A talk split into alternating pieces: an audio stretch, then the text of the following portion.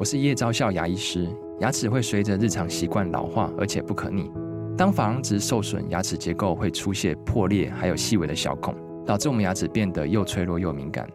这边我真心推荐贝欧尼修复牙膏，内含 BioHAP 成分，搭配正确的刷牙习惯，经科学实证，可在两周有效让牙齿再矿化，修复受损珐琅质的细微小孔。相关资讯及购买通路，请参考资讯栏连结。每天十分钟，遇见更好的自己。远见天下文化 Podcast 一号课堂。大家好，我是丁学文。时间很快啊、哦，一个礼拜又过去了。那这个第三波梅雨，不知道到底会不会来啊、哦？不过全世界非常的精彩啊、今天我要跟大家分享的呢，还是两则新闻，一则跟政治有关，一则比较跟经济有关。首先，我们来看第一则。疫情过后哦，我们看到各个国家啊，为了拼经济啊，哇，招商引资。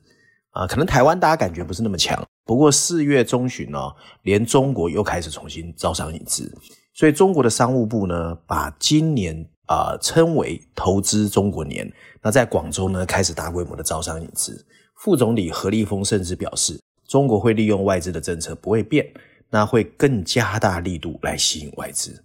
那无独有偶，五月中旬。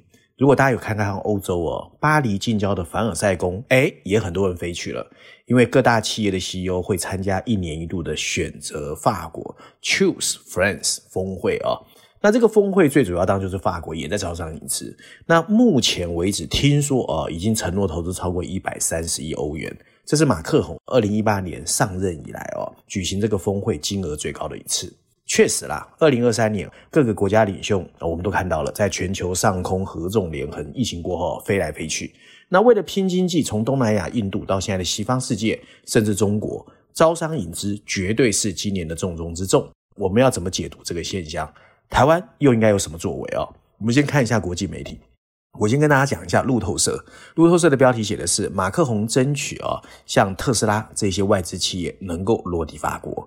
新加坡的南华早报写的是，随着中国对外直接投资的下降，曾经热火朝天的中国招商引资慢慢在失去红利，还是已经被大家忘记了。第三个是经济学人啊，他谈的是印度，印度各邦啊正在竞赛争取招商引资。如果大家有机会啊，最近有朋友或者是你自己有去印度，以前我们去大陆的时候，会在高速公路上看到很多那种大型立柱的户外广告。大陆人说叫苍蝇牌哦，诶，在印度也开始出现了。你不管是有钱的、穷的城市，都在举办各种招商引资的峰会啊，真的非常像中国。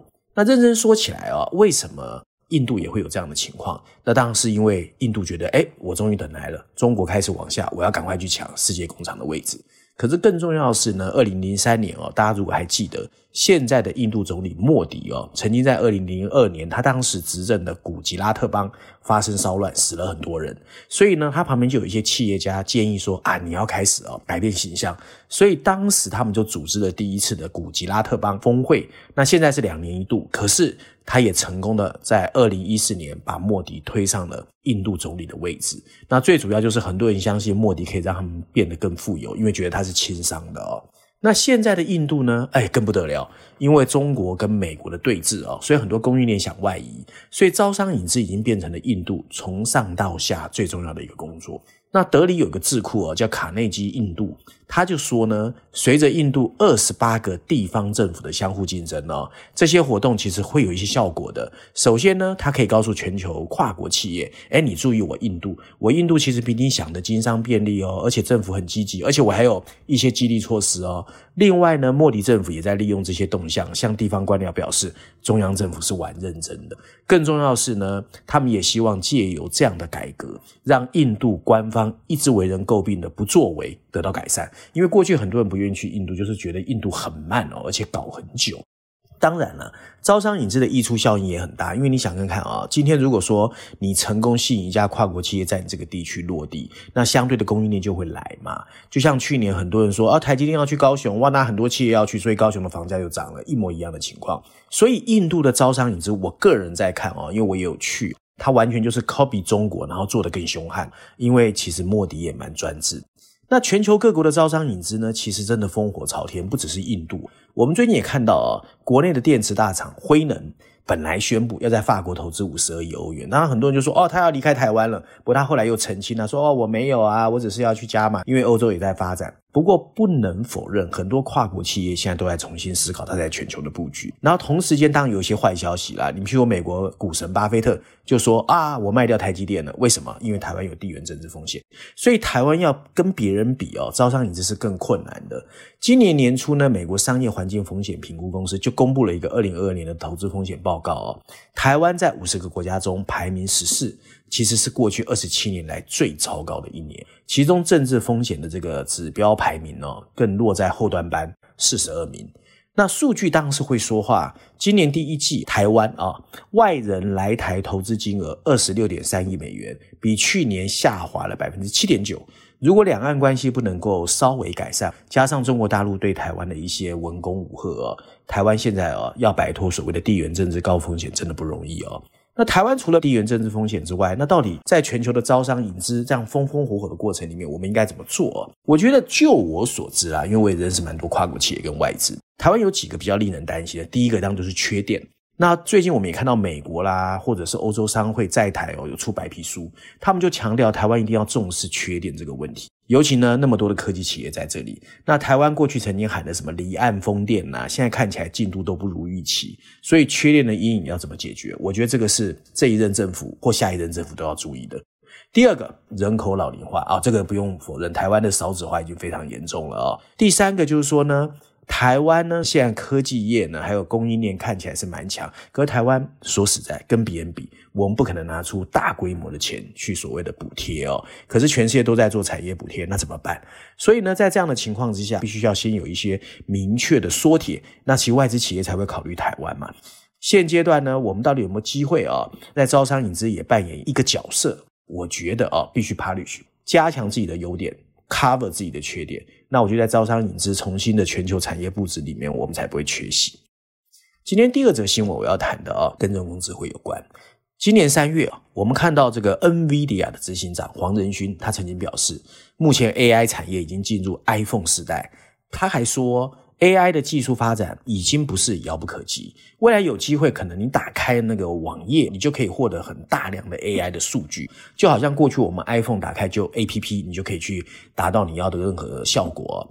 那另外，根据路透社和 Ipsos 的民调显示，百分之六十六的美国人对人工智慧开始感到不安，有百分之六十一的人觉得哇，这个世界未来会变得更危险。那到底我们要用正面还是负面来看人工智慧的未来？那如果你对人工智慧有兴趣，有机会投资吗？诶这个很有意思啊。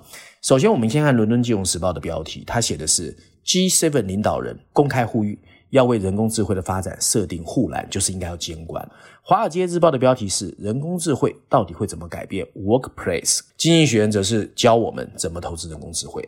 那对于押注科技发展的投资人来说，说实在，过去一年半充满了兴奋。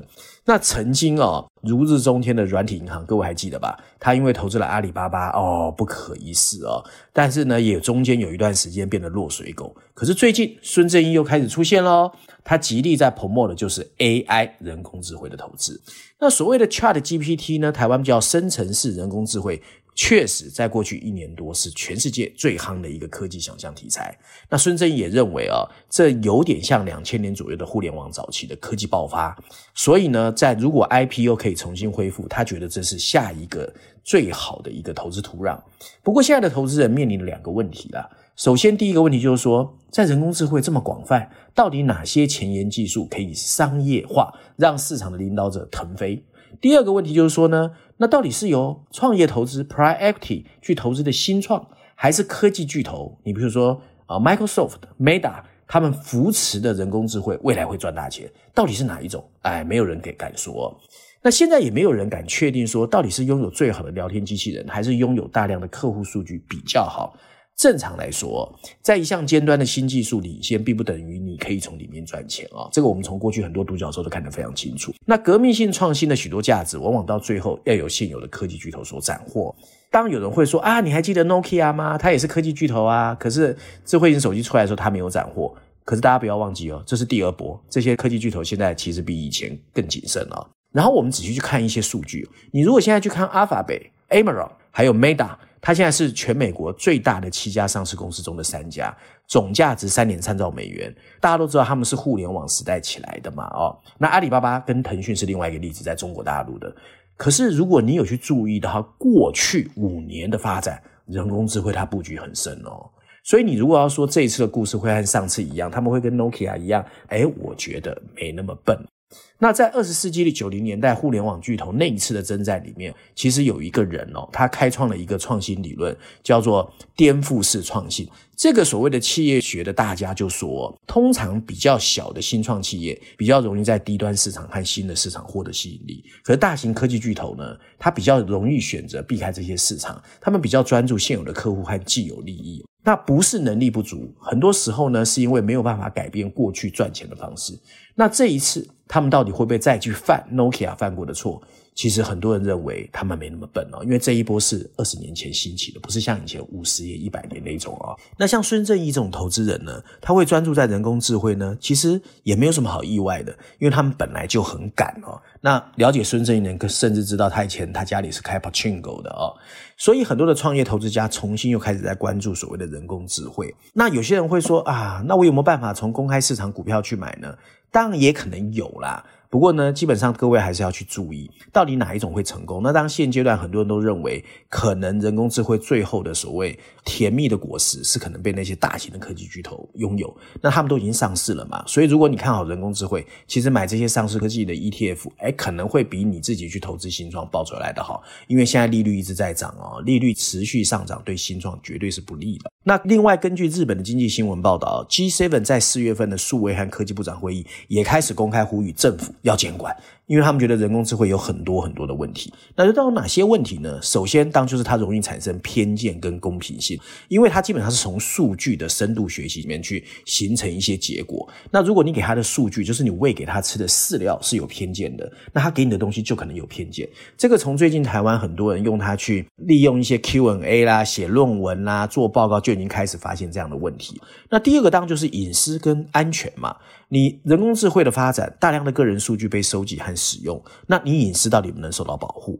第三个，伦理道德，你譬如说自动驾驶汽车，是不是应该优先考虑乘客的生命，还是要考虑道路使用者的生命？那这里面呢，你要怎么去做平衡？第四个就是透明度，还有可解释性，还有法律和监管框架。这个我觉得未来一到两年还有的争执嘞。你比如说欧盟、美国、亚太地区，每个国家我相信政府都一个头两个大。那到最后怎么样去监管？我觉得需要一个时间的 cook。那第五个就是经济和社会的冲击哦。他说当然就是就业市场嘛，因为人工智慧现在大家很多人担心说，那我的工作将来会不会被人工智慧取代？所以这些东西都是要解决的啦。那我觉得这些方向也可能是在过来监管会提出来的一些大框架。